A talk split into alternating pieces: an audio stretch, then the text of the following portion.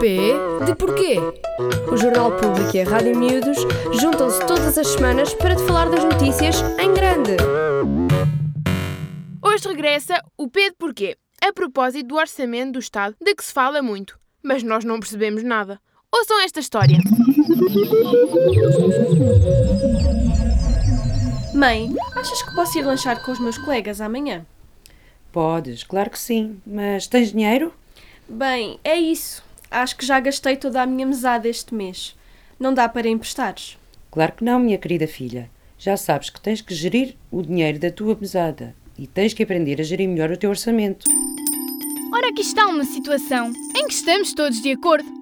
Quando temos uma mesada ou semanada, temos de saber como organizar as contas e os gastos. Temos que ter um orçamento. E neste momento discute-se muito na Assembleia da República sobre o Orçamento de Estado. Mas o que é o Orçamento de Estado? E por que há tanta discussão e polémica à volta disso? O Orçamento de Estado é decidido pelo Governo e inclui as despesas e as receitas que o Estado irá fazer num período de tempo preciso. Depois, o Governo apresenta um orçamento no Parlamento e os deputados da Assembleia da República irão votar ou chumbar a proposta.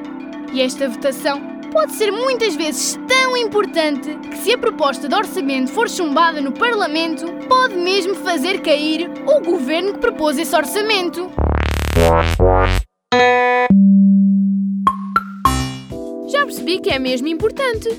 Portanto, um governo define o dinheiro que pretende gastar durante um período de tempo e onde pretende gastá-lo. Ao mesmo tempo, tem que dizer onde é que vai buscar o dinheiro, a chamada receita, para pagar as despesas. Isto é, como é que vai arranjar dinheiro para pagar ao teu pai, que é funcionário público, por exemplo, ou encontrar forma de financiar os hospitais públicos para terem mais médicos, por exemplo. Essa receita vem dos impostos. E o Orçamento de Estado é muito importante porque define onde se vai gastar e quanto se vai gastar e tem um limite dos gastos até uma certa data definida.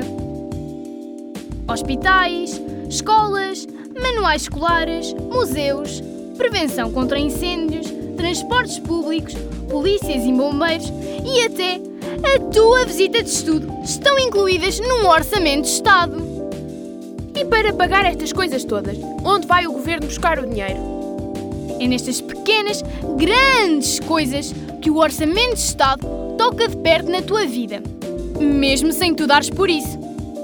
Para que estas despesas sejam possíveis, é preciso que os cidadãos e as empresas paguem impostos. E tu também! Eu! Como? Quando vais comprar um gelado, por exemplo, estás a pagar o IVA, que é um imposto sobre o consumo. Até o Euro Milhões ou as raspadinhas e outros jogos revertem a receita para o Estado, tal como outros impostos e contribuições para a segurança social, multas, vendas de património do Estado, para além de outras coisas que trazem dinheiro ao Estado. Entendi.